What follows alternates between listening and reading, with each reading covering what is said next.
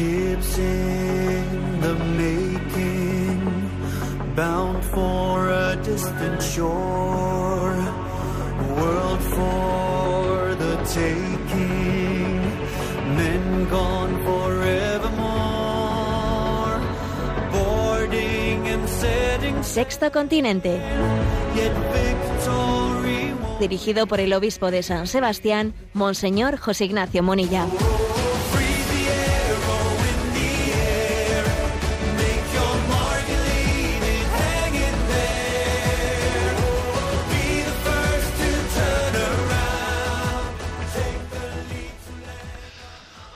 Un cordial saludo a todos los oyentes de Radio María. Un día más, con la gracia del Señor, nos disponemos a realizar este programa radiofónico llamado Sexto Continente, que lunes y viernes de 8 a 9 de la mañana, una hora menos en las Islas Canarias, realizamos aquí en directo en Radio María España. Se acercan las Navidades. Es una fiesta de encuentro es una fiesta en la que en la celebración del nacimiento del Señor las familias se encuentran. Tengamos la fiesta en paz. ¿Por qué digo esto? ¿Eh? Porque he comenzado el programa con esta afirmación. Bueno, os lo descubriré en, en pocos segundos, pero quiero hacer referencia a que al gran sufrimiento que existen en muchas familias por la dificultad en su convivencia, porque el maligno, el maligno quiere destruir la familia, sabe que es el santuario de Dios, sabe que si destruye la familia, si rompe la familia, ha acabado con la humanidad. Y entonces el maligno siembra discordia en el seno del matrimonio, intenta dinamitarlo. Y en realidad donde nos la jugamos en esta vida, donde nos la jugamos, es ahí, en la comunión de la familia. Donde tú te juegas el éxito o fracaso de tu vida, eh, pues no es, no es tanto en, en tu empresa o en tus, eh, entre tus amistades o entre... No, todas esas cosas tendrán su importancia. Donde te la juegas verdaderamente es en el seno de tu familia. Ahí es donde te la juegas. Eso va a determinar que tu vida sea pues un fracaso o sea un regalo de Dios. Aquí nos la jugamos. Los que, los que me conocéis de cerca me, me habéis escuchado ya en alguna ocasión una anécdota que viví pues hace ya 15 años, casi cuando comenzaba yo a ser obispo, que siendo obispo de Palencia, pues recuerdo que el gobierno de Castilla y León pues promulgó una ley en el año 2006, una ley de mediación familiar. Y yo me puse, vamos, encantado, ¿no? Yo me pegué un alegrón y dije, jo, qué bueno que tenemos una ley pues para ayudar a las familias, ¿no? A que no se rompan. Y entonces fui rápidamente a la ley y leyendo el proemio me pegué, pues me pegué, vamos, ¿no? Pues un susto, una decepción. Cuando allí decía, ¿no? Lo leo literalmente.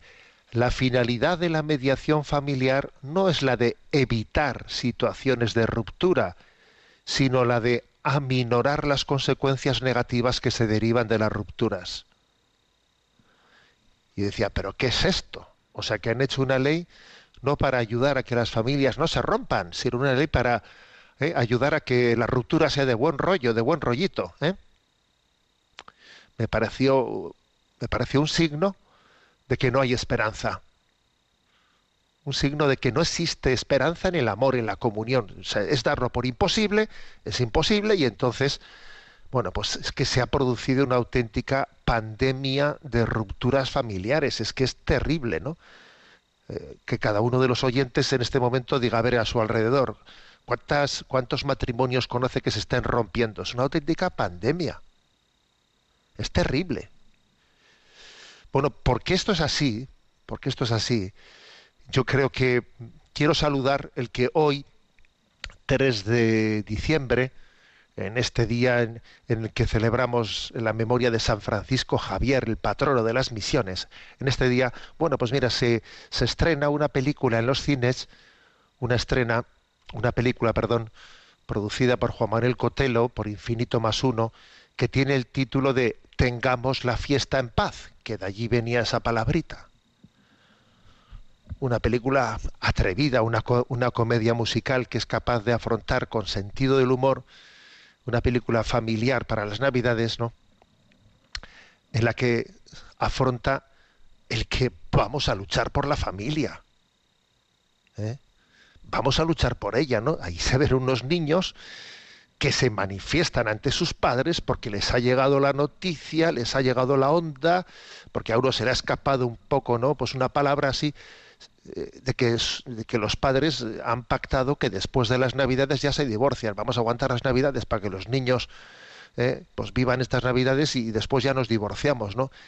Y entonces los niños dicen, no, no, esto no lo vamos a consentir, ¿no? Como unos sindicalistas que se ponen delante de sus patronos con una pancarta, estos niños dicen, hacen lo mismo, ¿no? Estos dicen, esta no será nuestra última Navidad, no va a ser la última. eh, esto lo vamos a rescatar. Esto, o sea, no puede ser que esto no tenga remedio, no puede ser que el maligno tenga este poder.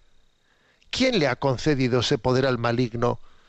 de que en el seno de nuestras familias sea imposible la convivencia. ¿Quién le ha abierto la puerta para que entre de esa manera y tenga ese poder el maligno? ¿Quién le otorga ese poder? Estamos siendo nosotros los que le hemos abierto esa puerta. Tú le estás dando ese poder al maligno. Cuando eh, pues no te dejas ayudar, cuando no acudes a donde hay que acudir, cuando no te presentas ante el sacerdote que os casó, cuando no vas al centro de orientación familiar.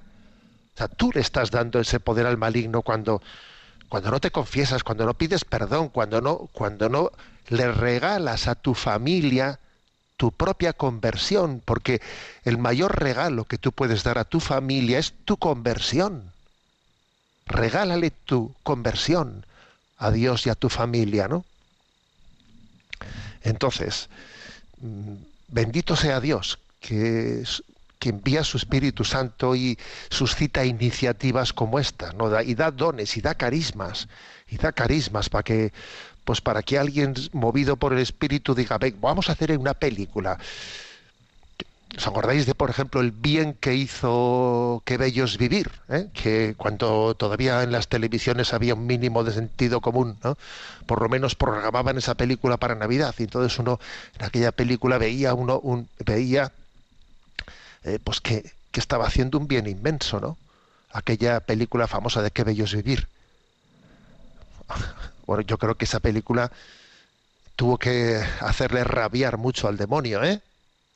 Bueno, ojalá ocurra lo mismo con tengamos, tengamos la fiesta en paz. ¿eh? Yo os animo a que hoy se inaugura, y creo que además tengo no- noticia de que se inaugura en muchos cines, no sé si son 130, 140, en toda España. Os animo, os animo a ir a por ella. Vamos a por ella, porque además se suelen decir que, los, que el momento del estreno de una película es importante, dependiendo de la cuota de asistencia que haya tenido en su, en su estreno para que después eh, pues tenga, se le dé más continuidad o menos continuidad, vamos a por ello, ¿no?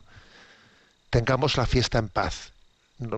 Es que además tenemos la confianza de que el corazón de Jesús reine en nuestras familias. Hemos consagrado el corazón de Jesús a nuestras familias y si no lo hemos hecho ya estamos tardando vamos a hacer ese acto de consagración que yo me atrevo de una manera muy simple, muy sencilla, a hacerlo en este momento. Corazón de Jesús, reina en nuestras familias. Corazón de Jesús, sé tu Señor, escuela de todas las virtudes, reina, siembra el amor en los padres, en los hijos, en los abuelos, en todos los miembros de la familia. Sé tú rey y centro de nuestros corazones y de la comunión familiar sembrada en el sacramento del matrimonio. Bueno, pues con, este, con esta esperanza comenzamos el programa de Sexto Continente y al mismo tiempo nos unimos al Santo Padre que está en estos días en Chipre y en Grecia realizando un viaje apostólico, pues que tiene pues una relevancia muy especial, especialmente en el campo eh, en el campo ecuménico, en la relación con la Iglesia Ortodoxa. ¿no? Ofrecemos el programa de hoy por el fruto de ese viaje apostólico. Ofrecemos todo lo que llevamos entre manos ¿no? en esta radio, en este programa especialmente de Sexto Continente, unidos, unidos a la acción apostólica de la vida de la Iglesia en este día de San Francisco Javier. Sexto Continente es un programa que tiene interacción con los que sois usuarios de redes sociales a través de Instagram y de Twitter con la cuenta arroba obispo monilla, con los que sois usuarios de Facebook a través del muro que lleva mi nombre personal de José Ignacio Monilla y recuerdo que los programas anteriores están a vuestra disposición tanto en el podcast de Radio María como en la página web multimedia www.enticonfio.org. ¿eh? Allí encontráis un apartado que dice Sexto Continente y están los programas anteriores y también eh, bueno recuerdo que allí existen otros muchos apartados eh, donde vamos colgando las cosas que vamos eh, poco a poco realizando programas de evangelización bien y dicho esto vamos hoy mm, quiero que demos un tiempo especial a las preguntas de los oyentes, que hay muchas y algunas de, calado y de importancia, como vais a escuchar, y a Mónica que le tenemos en la emisora, le vamos a pedir que nos vaya presentando pues las preguntas seleccionadas. Buenos días, Mónica. Muy buenos días, monseñor. Vamos a ello. Carmen nos escribe desde Levante. Vivo en Valencia, donde han adoptado restricciones para los no vacunados. En mi casa, mis hijos y yo no estamos vacunados por muchas razones, a nuestra manera de entender. A mí personalmente no me parece bien que la Iglesia considere mal menor que se hayan utilizado células de abortos, aunque sea de hace muchos años. También pienso que debe ser voluntaria y me entristece que el Papa haya obligado en el Vaticano y considere que es un acto de amor. En mi caso, he intentado realizar este acto alertando a los que más quiero de los peligros que pienso que conlleva las vacunas, que además es una terapia génica experimental. Me he llevado muchas tortas ya, pero no aprendo. Confieso que empiezo a sentirme hostigada.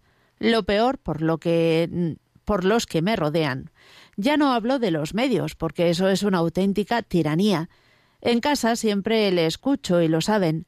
Mi hijo pequeño me preguntó antes de ayer, ¿y Monilla? ¿Qué dice de las vacunas?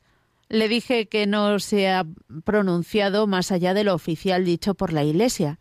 No sé si usted se ha vacunado, pero los que no lo hemos hecho y somos miembros de la Iglesia necesitamos una palabra de consolación, de luz, no sé. Por, para ser sincera, me fío de usted, pero me temo su respuesta. Un saludo muy afectuoso, de verdad.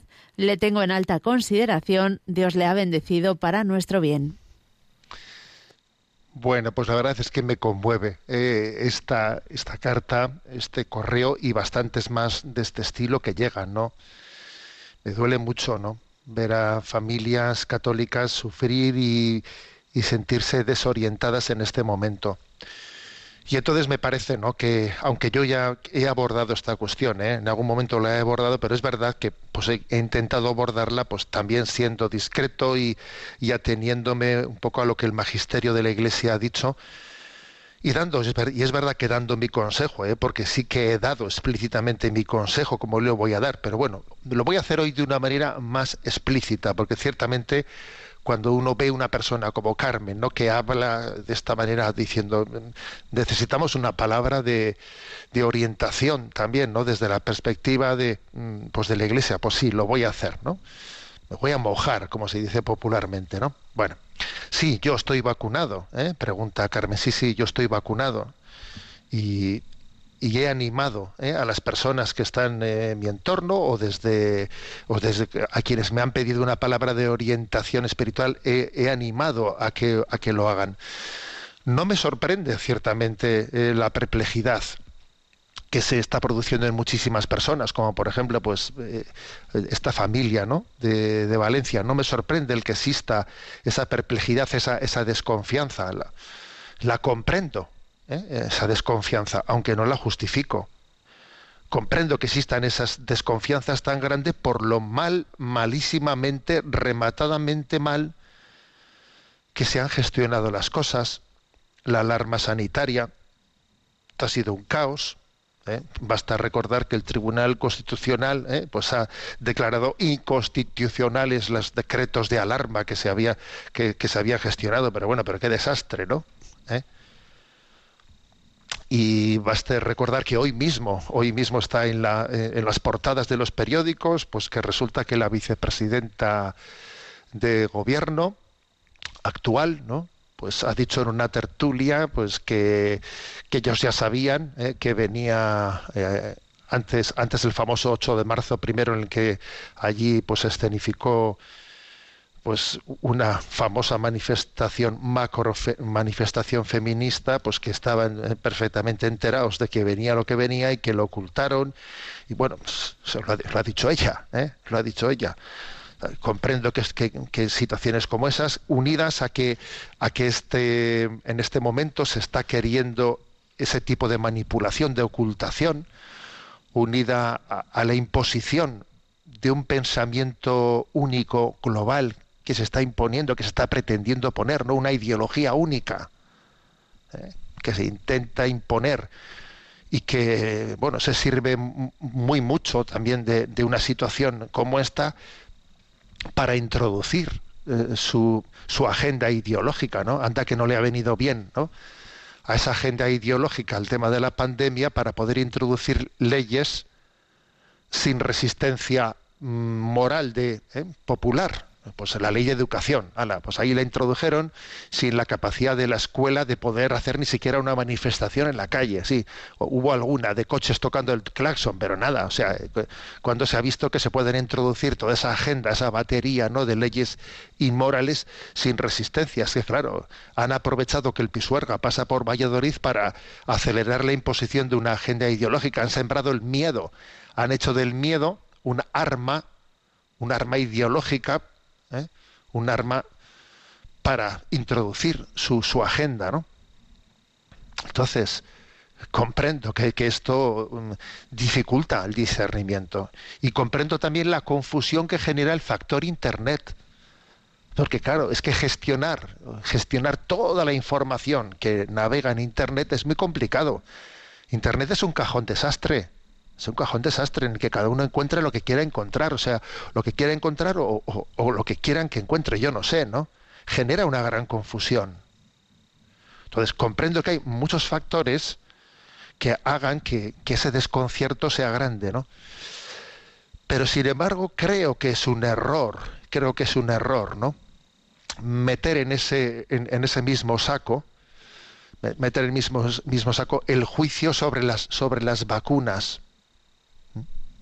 Y me duele muchísimo, ¿no? Porque a estas alturas, quien más, quien menos, ya tenemos, ¿no? Algunos conocidos que por todos estos factores de desconfianza no se vacunaron y luego pues, les vino el virus y, y- fallecieron, ¿no? Y quien más, quien menos ya tenemos algunos conocidos y nos duele mucho. Te duele muchísimo, ¿no? Como me, dolería que alguien que ha escrito estos correos a Radio María, pues le, pueda ocurrir lo mismo, le pueda ocurrir lo mismo. Por eso también uno tiene la, responsabilidad moral de decir, voy a decir, claramente lo que pienso. Entonces, lo que pienso es que no se puede, a a pesar de que existan todos estos factores de confusión, no se puede mm, dar crédito a las teorías, ¿eh? a las teorías un poco de conspiración que vienen a decir que la vacuna es una estrategia para esto, para lo otro y para lo más allá. No son creíbles ese tipo de estrategias. Vamos a ver, ese tipo de, de, afirmaciones, ¿no? O de relatos. ¿Por qué no son creíbles esos relatos? Mira, basta ver cómo, por ejemplo, a nivel mundial existen unos enfrentamientos geoestratégicos que son que son patentes, ¿no? El enfrentamiento geoestratégico entre Rusia y Estados Unidos, que es fortísimo. Fíjate cómo entre ellos luchan por eh, han estado luchando en la por la por el control de Medio Oriente, ahora eh, con Ucrania. eh, la lucha entre China y Estados Unidos, menudo pulso, y, y Europa por el control de, de la economía y tal. O sea, y fijaros qué, qué tipos de, de luchas geoestratégicas. ¿no? Bueno, pues es impensable que enemigos eh, políticos y económicos como Rusia, China, Estados Unidos tengan una estrategia de conspiración compartida. Es impensable. O sea, tanto Rusia, China, Estados Unidos, la Unión Europea, todos ellos han puesto en marcha las vacunas sencillamente pues, dándose cuenta de que, cuidado, que aquí viene una pandemia y tenemos que actuar con rapidez porque se nos viene a pique ¿eh? la economía internacional y entonces, eh, entonces hay fuera ideologías y todos ellos, ¿eh? fuera de ideologías, han apostado en la práctica pues, por, por implementar unas vacunas que es evidente que se han desarrollado precipitadamente, porque es que las vacunas suelen tener un proceso de desarrollo mucho más largo en el tiempo y que obviamente eh, pues la, urgencia desde la que se ha eh, actuado pues ha generado una, una, rapidez inusitada inusitada. Que claro que esa rapidez inusitada puede tener un riesgo puede tener un riesgo hipotético pero que ese riesgo hipotético comparándolo con el riesgo contrastado cierto ciertísimo de la letalidad de un virus que ya ha matado millones de personas a millones de personas entonces es que hay un, eh, desde el punto de vista del juicio ético, tiene que haber un cálculo, ¿no? una decisión de proporcionalidad de decir, a ver, estamos eligiendo entre entre la posibilidad de que esta vacuna tenga algún eh, algún digamos tipo de falta de eh, falta de contraste necesario algún tipo de efecto secundario todavía no detectado etcétera etcétera no pues que, que, es difícil medirlo pero tengo que contrastar eso con la con el hecho real de que de que está frenando la pandemia y que si ahora mismo esa vacuna no existiese, pues habría muchísimos millones más de muertos. Y si en este momento esa vacuna no hubiese llegado, estaríamos hablando de que en España habría pues ya no ciento no sé cuántos mil muertos, sino que habría millones de muertos en España. Y esto que estoy diciendo no es una, no es una hipótesis, no, no, eso es, eso es comprobable porque basta ver en este momento, hacer, uno va a un hospital, y ve cuántos están ingresados y de los ingresados cuántos son vacunados y cuántos son no vacunados. Sí, sí, también los hay vacunados. Eh, ingresados, pero la proporción entre los vacunados y los no vacunados y los que son afectados, claro, es una, una, hay una clarísima, eh, una clarísima eh, pues desproporción y obviamente los no vacunados son mucho más proclives a ser afectados por el por el virus, a transmitirlo, eh, etcétera. Y entonces, claro, uno tiene que hacer un juicio, tiene que ponderar un juicio moral de proporcionalidad.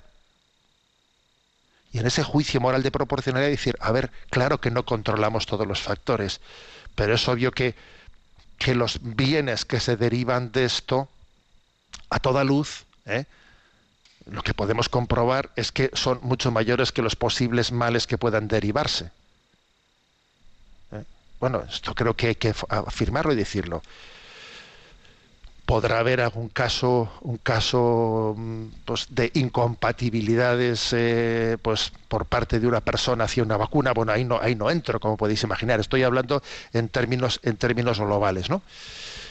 Entonces, siendo esto así, la Iglesia, ¿qué es lo que piensa? A ver, eh, la Congregación para la Doctrina de la Fe, que es el órgano, ¿eh? es el órgano que, que es competente, al respecto. Eh, y, también esto es importante, porque es que hoy en día vivimos de que si eh, un medio de comunicación dice que el Papa ha dicho y tal, es esto es un peligro, es un peligro la comunicación del titular de una palabrita. Pues, a ver, ¿qué es lo que ha dicho la Congregación para la Doctrina de la Fe, que es el órgano de la Santa Sede, eh, que, al que el Papa le encomienda el discernimiento en materias de fe y de moral? Y que obviamente lo que ha dicho lo ha firmado el Papa, el Papa ha firmado esto. ¿eh? Entonces, ese órgano lo que ha dicho es que, eh, bueno, pues la, que el acto de vacunarse en una situación como esa es un acto de responsabilidad, ¿eh? de responsabilidad. Aún así, no se puede, no es lícito obligar a las personas a las que se vacunen aunque siendo un acto de responsabilidad sí que hay motivos morales para vacunarse y la Iglesia eh, anima la vacunación entendiendo pues todos los bienes morales que se desprenden, que son muy superiores de, de los males que pudiesen derivarse, ¿no? Y sin embargo dice que cree que no se puede obligar ¿eh? a nadie a vacunarse, aunque hace el matiz de que quien no se vacuna tiene que asumir que se puedan también se le puedan pedir un tipo de restricciones superiores a las que a las personas que se han vacunado tiene que asumir que eso es así, porque estamos en, un, en una situación de multidependencia, dependemos unos de otros y claro, lo que tú haces de alguna manera va, a tener consecuencias, ¿no? Entonces esto es, es importante. Eh, es un acto de responsabilidad, se anima a ello. Sin embargo, se, se dice que no puede, no puede eh, obligarse a nadie a vacunarse, pero se dice que hay que asumir que el que no se vacune puede tener que asumir eh, pues un tipo de restricciones superiores que las personas vacunadas. Como os podéis imaginar, la Iglesia no, no entra en el, bueno, no entra en qué tipo de restricciones sí son prudentes y qué tipo, o sea, qué tipo de, de restricciones a las personas no vacunadas son prudentes o son imprudentes. Bueno, pues en esa distinción no, ha entrado la Iglesia. Está claro que hay cosas que son bastante absurdas, que yo he leído por ahí, ¿no? Eh, que si no sé, eh, no sé qué lugar, bueno, pues la, la, vacuna no es obligatoria, pero al que no se vacune se le pondrá una multa mensual de tantos euros. Pero a ver, pero ¿cómo se le va a poner una multa a una persona? por algo que no es obligatorio. A ver, es que es absurdo. Si no es obligatorio, ¿cómo le puedes poner una multa? Bueno, entonces es, difícil discernir, ¿no? Eh, qué tipo, digamos, de exigencias añadidas se le puede hacer a la persona que no ha querido vacunarse, pero, pero, tiene que asumir el que pueda existir para que todos tengamos una corresponsabilidad en llevar adelante una pandemia, que habrá que asumir un tipo de, de exigencias ¿no? añadidas, ¿no? Y por eso, ¿eh? por eso yo me atrevo a decir, ¿no? Que mi consejo ciertamente, ¿eh? y soy consciente ¿eh? de que diciendo esto, pues me, me gano también antipatías, ¿eh? me gano antipatías, pero es que me doy cuenta que, que, cada uno tenemos una responsabilidad moral. Y entonces, bueno, si el Señor me ha puesto a mí aquí, pues en un programa radiofónico, con personas que, pues que, que buscan un discernimiento moral y que tienen confianza, que buscamos la verdad en este programa, ¿eh? Pues, pues digo yo que, que, me tendrá que mojar, ¿no? Aunque, aunque yo implique también pues, pues malas comprensiones. Yo, mi consejo ciertamente es favorable a la, a la vacunación y que quien, quien no, quien decida no vacunarse, entienda que también pues, va a haber un discernimiento complicado, complicado, no sencillo, de cómo se gestiona ese tipo de vacu o sea, ese tipo de pasaportes COVID y cosas así. Va a haber, va a haber un, un, un, discernimiento complicado. Bueno, este es, y también eh, digo así como de paso que dediqué un par de programas, eh, un par de programas eh, aquí en Radio María en Sexto Continente al hecho de que lo que también esta oyente dice en un momento en su consulta sobre si qué tipo de complicidad podían tener en estas vacunas en estas vacunas algunas líneas celulares que se, que se fabricaron o que se generaron hace unos 40 o 50 años, que tenían su origen en algunos eh, eh, fetos de niños abortados, etcétera. A ver, eh, para empezar, no todas las vacunas tienen tienen esa complicidad con esas líneas celulares, algunas sí, otras no me refiero a las del COVID, y además también hay otras muchas vacunas que no son del COVID, que son de las que eh, utilizamos habitualmente, que también tienen ese tipo de complicidad, pero es que la Iglesia a la hora de hacer un discernimiento moral tiene que hilar fino, tiene que hilar fino, y la responsabilidad moral que pueda tener una, una in, industria farmacéutica que haya recurrido de una manera eh, pues indigna, ¿no? A ese tipo de líneas celulares que tuvieron esos orígenes hace y que fueron generadas hace no sé cuántos años, esa responsabilidad moral no puede ser la misma la de quien ha fabricado eso, quien la de que luego al cabo de 40 o 50 años, ¿eh? 40 50 años, se pone en, en una fila y le, y le inyectan una una vacuna que él es imposible que pueda tener una responsabilidad moral de distinguir qué vacuna me van a poner y no porque porque no no puede tener él la misma responsabilidad moral que el que la fabricó ¿eh? y recuerdo haber eh, dedicado algunos eh, algunos programas a, a hablar sobre esto que por cierto es un discernimiento que la Iglesia ha hecho no referido a esta cuestión, sino muchísimo antes, hace unos eh, pues 20 años, cuando, cuando pasó la crisis de la rubeola, etcétera, etcétera, etcétera, y allá estando Juan Pablo II, etcétera, se hizo el discernimiento a propósito del mismo problema moral, ¿eh? entendiendo que no se le puede dar la misma responsabilidad moral a alguien, ¿eh? Eh, a alguien, yo, yo puse una y puse un ejemplo, recuerdo cuando hablé de esto, ¿no? Y el ejemplo que era que el grado de, digamos, de responsabilidad en la colaboración con el mal no puede ser el mismo eh, el de todos, inde- independientemente de que en qué grado de la cadena estén, no puede ser el mismo. Y recuerdo que puse un ejemplo, y el ejemplo era que imagínate que alguien trabaja en una empresa eléctrica, y en esa empresa eléctrica eh, pues está sirviendo, está sirviendo la luz pues en muchos lugares y en algunos lugares en los que sirve la luz eh, pues se está utilizando inmoralmente, por ejemplo en un prostíbulo.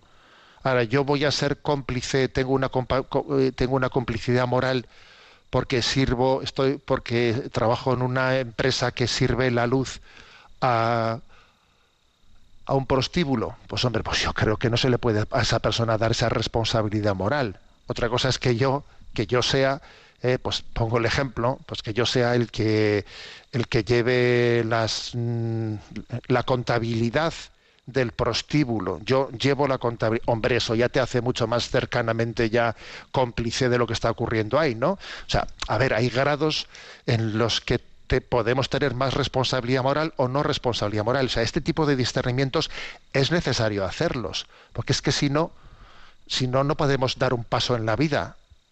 Si no, es que, claro, estamos, me meto en la cama y no salgo de ella, porque todo está tan interrelacionado que cualquier cosa que ocurre nos, hacemos cómplices ya de todo, ¿no?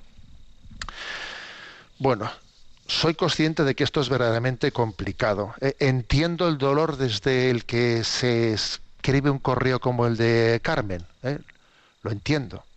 Y cuando, cuando lo he leído me he acordado de una viñeta muy buena que José María Nieto, que es este humorista de ABC, pues publicó hace unos días, ¿no? Y entonces se ve en la viñeta se ve como alguien está pues ahí con tinta y con eh, y con está intentando falsificar un pasaporte no está intentando falsificar un pasaporte entonces se acerca a otro y le dice oye pero si estás vacunado ¿por qué te empeñas en hacerte un pasaporte covid falso si ya estás vacunado y el otro responde me vacuné para no sentirme irresponsable y quiero un pasaporte COVID falso para no sentirme sometido. me, hizo, me hizo gracia, ¿no? Eh, la viñeta, pero me pareció genial. Me pareció genial porque yo creo que expresa lo que es un sentimiento como del que os habla. Yo, yo me vacuné porque, porque quiero tener ese grado de responsabilidad y colaboración entre todos, ¿no? Para afrontar esta, esta pandemia pero también a veces me, me, da las ganas de, de, de, de, tener que falsificar un pasaporte COVID falso, ¿eh? como si no lo tuviese de verdad, ¿no? Pues porque quiero también hacer algún signo de no sentirme sometido, ¿eh? sometido.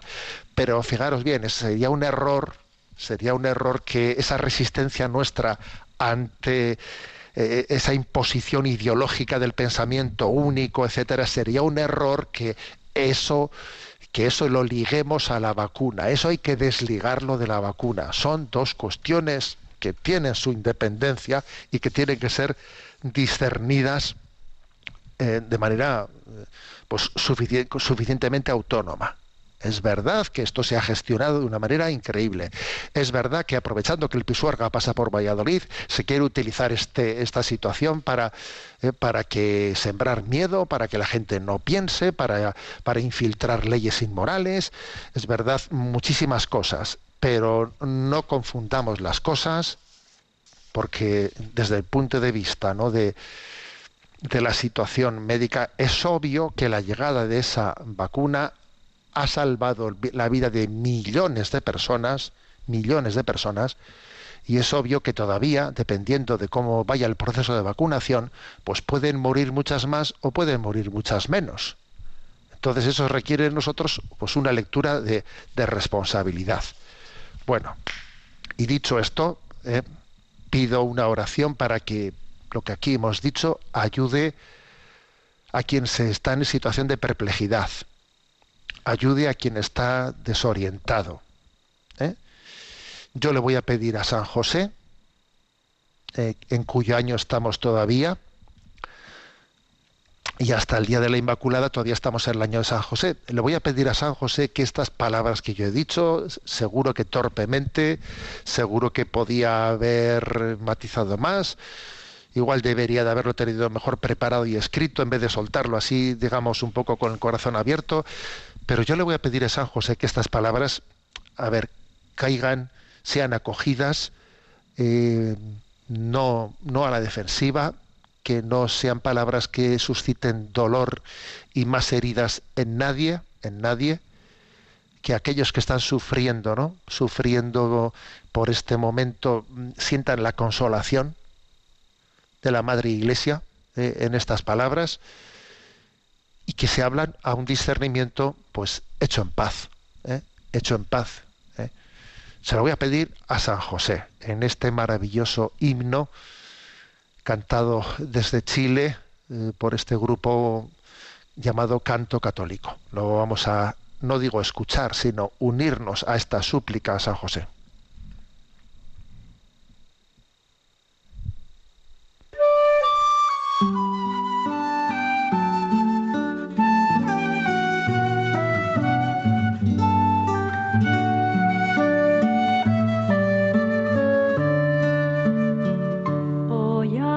A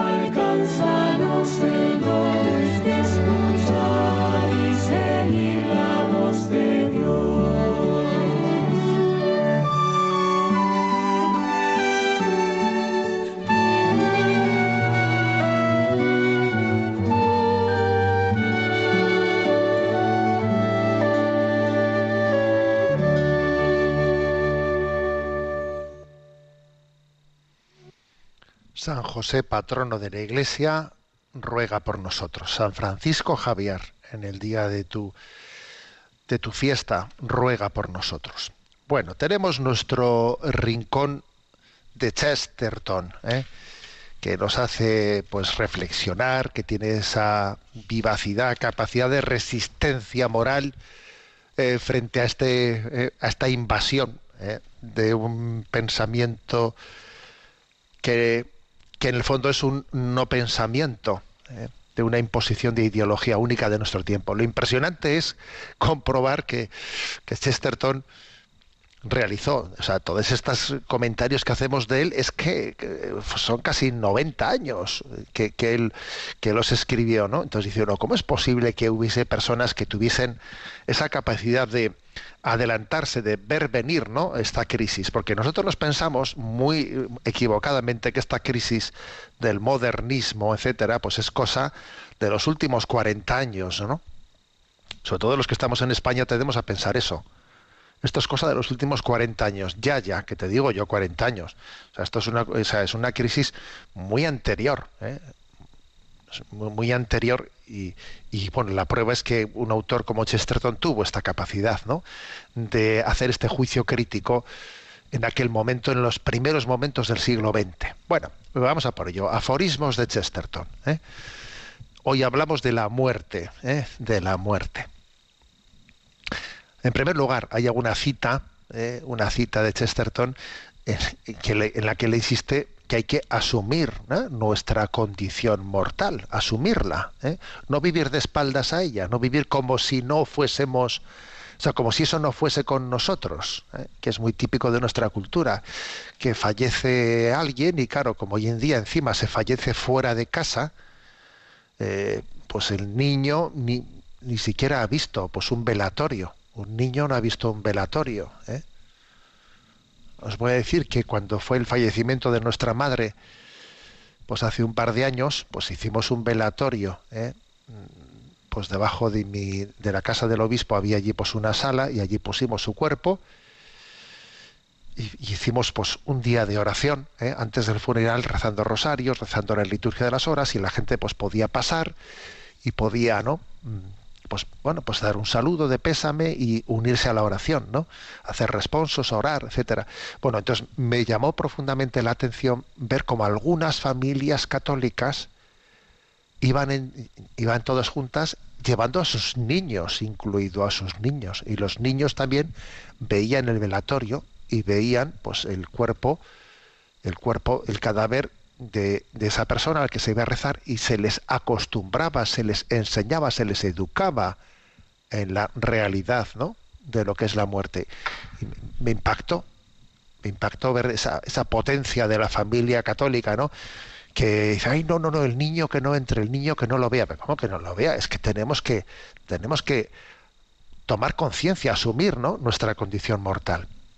Entonces dice Chesterton, todos los hombres están muriendo más o menos rápido. es que es que escuchar esto, ¿no? Claro, es la pura verdad. Todos los hombres estamos muriendo más o menos rápido. ¿eh? Y entonces él, con su habitual ironía, dice, oye, mira, si está mal ponerse a bromear de un moribundo, está mal bromear de cualquier hombre, porque todos los hombres son moribundos, todos nos estamos muriendo más o menos rápido. ¿eh?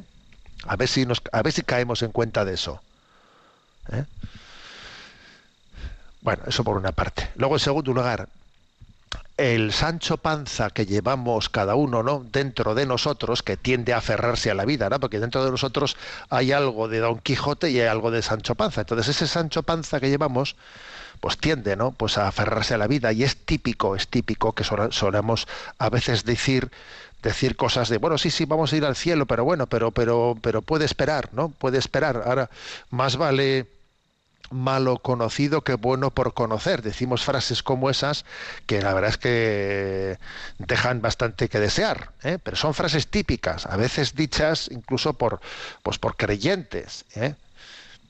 Y entonces, bueno, a propósito de esto, de que Chesterton también, obviamente en su tiempo, ¿no? Pues esto, esto ocurría, que incluso los creyentes, por ese miedo a la muerte, pues se, aferran un poco a la vida y dicen, bueno, bueno, pues eh, bien, está bien ir al cielo, pero no hay prisa, eh, estamos aquí ahora. Dice a este respecto, ¿no? A este respecto, dice Chesterton.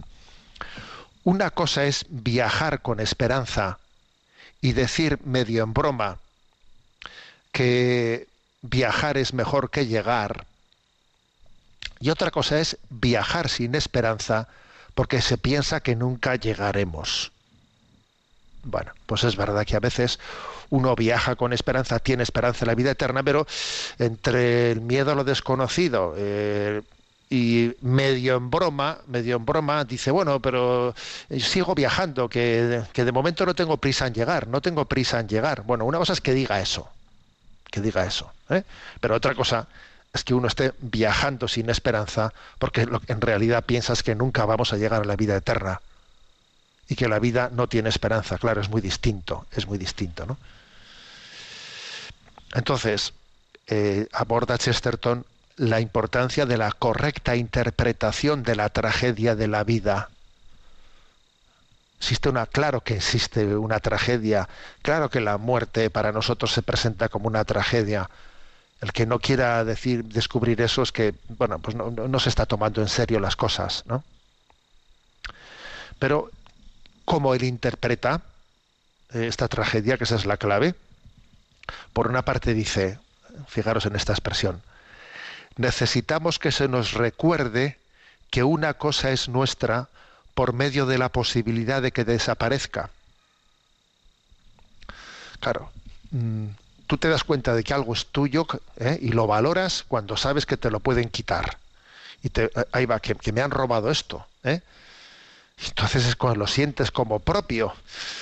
Lo sientes como propio, pero si era mío, ¿cómo me lo han robado? ¿no? Algo así pasa con la vida y la muerte. O sea, tenemos un deseo de vivir para siempre.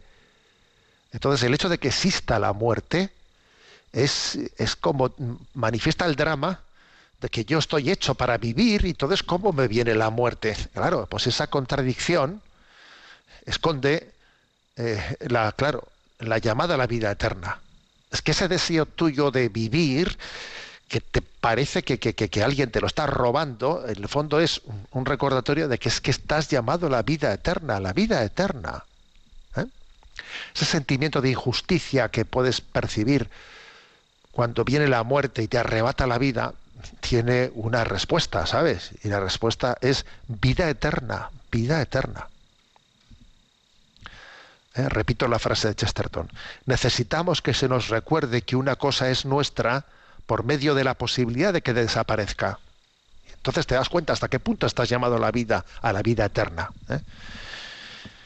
Bien, con respecto a esta correcta o, incorrecta interpretación ¿no? de la tragedia de la vida, otra, eh, otra sentencia suya. Hay dos ideas de la muerte, dos tipos de tragedia. De un lado hallamos la tragedia de la futilidad, dice él, o sea, de la insignificancia, de la pequeñez, de la futilidad de la vida. De otro, la tragedia más profunda de su valor. La primera nos dice que la vida es tan breve que apenas importa. La segunda nos dice que la vida es tan breve, pero tan importante, que importa por toda la eternidad. Mira, son dos maneras de ver la cosa, ¿eh?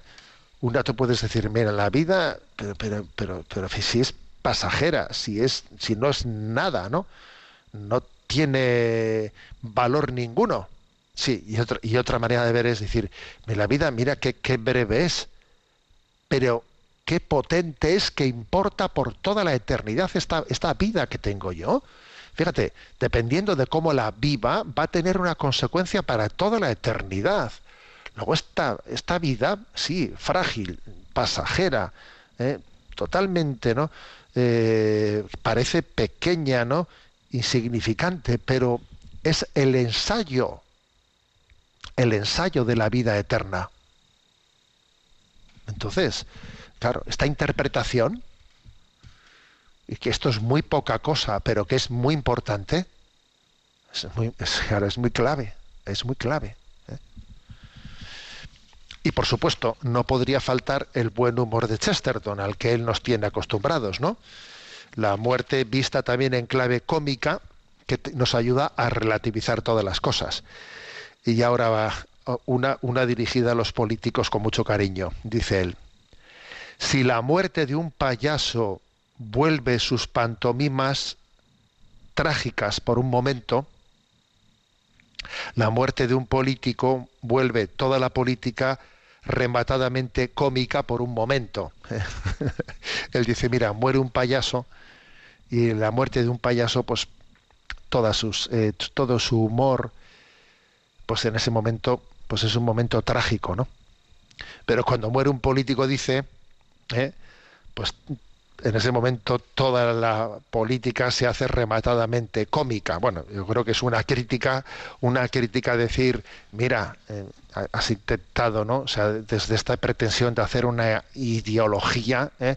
de entender este mundo desde una ideología, que cuando llega la muerte, la muerte se nos ríe de nosotros y nos dice, pero qué tonterías estabais haciendo, pero qué tonterías. ¿Eh? todo eso que estabais ahí construyendo, toda esa pretensión ideológica de construir aquí un cielo en la tierra, ¿a- a- ¿dónde queda eso, no? Bueno.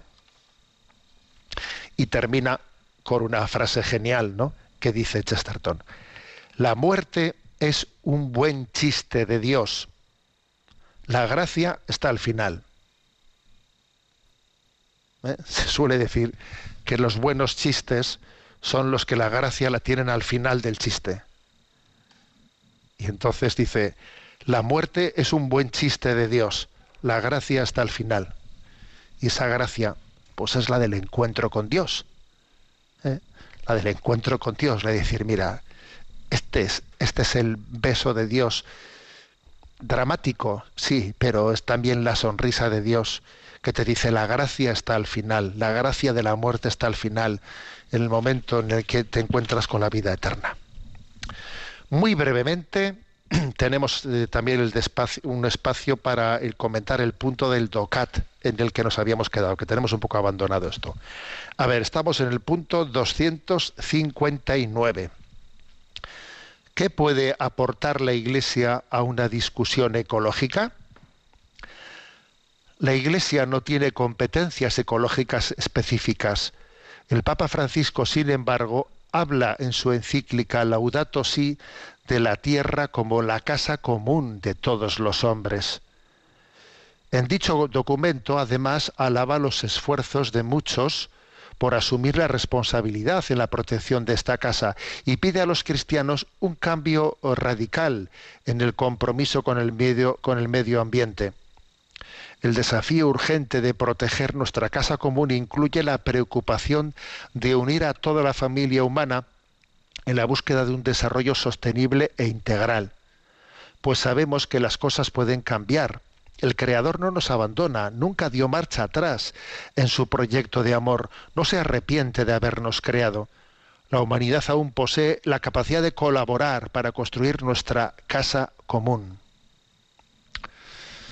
Bueno, eh, ¿qué aporta la Iglesia a la discusión ecológica? Lo primero dice es que, a ver, la Iglesia no tiene competencia en, desde el punto de vista científico-técnico. ¿eh? La Iglesia no está para opinar sobre cuestiones ecológicas en las que los científicos puedan tener un margen de opinión. No, tiene que haber, obviamente, cada uno en su campo, cada uno en su terreno. Y entonces la Iglesia desde su terreno lo que sí que puede es hacer una orientación moral. Y esa orientación moral comienza, fijaros, por hablar de la casa común. Una casa común en la que hoy en día tenemos muy claro que tenemos una corresponsabilidad en lo que pasa en el resto del mundo, que no, que no se puede uno agarrar a un, a un supuesto eh, eh, valor patrio. Bueno, yo aquí lo que me importa es lo que pase en mi patria y lo que pase fuera de mi patria. No, perdona, eso no sirve.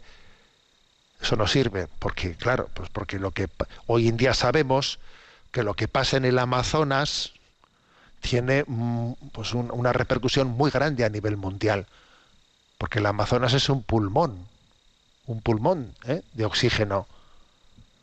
Hoy en día sabemos que lo que pase en el casco, en el casco polar va a tener mucha repercusión. O sea, que es que el mundo tiene pues una eh, pues un, equilibrio ecológico entonces tenemos que tomar conciencia de esa corresponsabilidad ¿eh? y, de la importancia de una cola- colaboración. Entonces creo que esa sensibilidad religiosa ayuda mucho, ayuda mucho, ¿no? A, a suscitar una corresponsabilidad y un tomarnos todos en serio, ¿no? Nuestra aportación, nuestra contribución, eh, pues al, al desafío, ¿eh? al desafío ecológico. Aquí el DOCAT nos ofrece un texto precioso que, que el Papa Benedicto XVI eh, lo compartió cuando fue él a Sydney. Recuerdo que también estuvo un servidor, era yo entonces obispo de Palencia, y fui eh, como responsable de la pastoral juvenil española. La verdad es que fue un viaje precioso. Y claro, como en el avión yendo a Sydney es que dabas la vuelta al mundo, ¿no? Y era, impresionante ver en el avión todo lo que ibas viendo, era increíble, ¿no? Entonces el Papa, que claro, le pasaba lo mismo, escribió lo siguiente.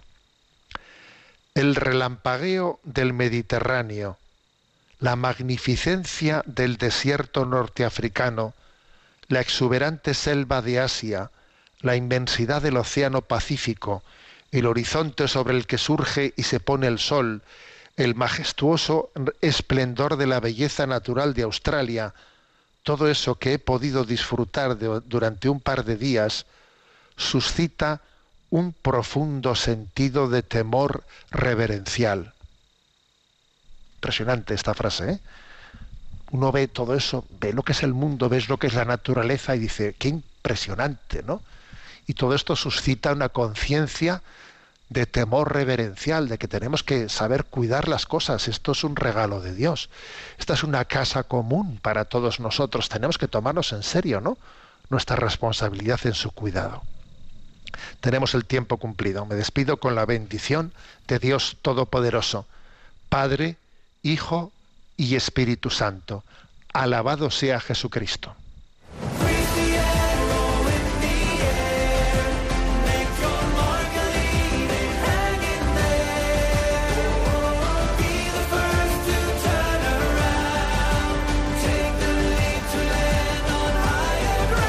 Y así finaliza en Radio María, Sexto Continente, un programa dirigido por el obispo de San Sebastián, Monseñor José Ignacio Monilla.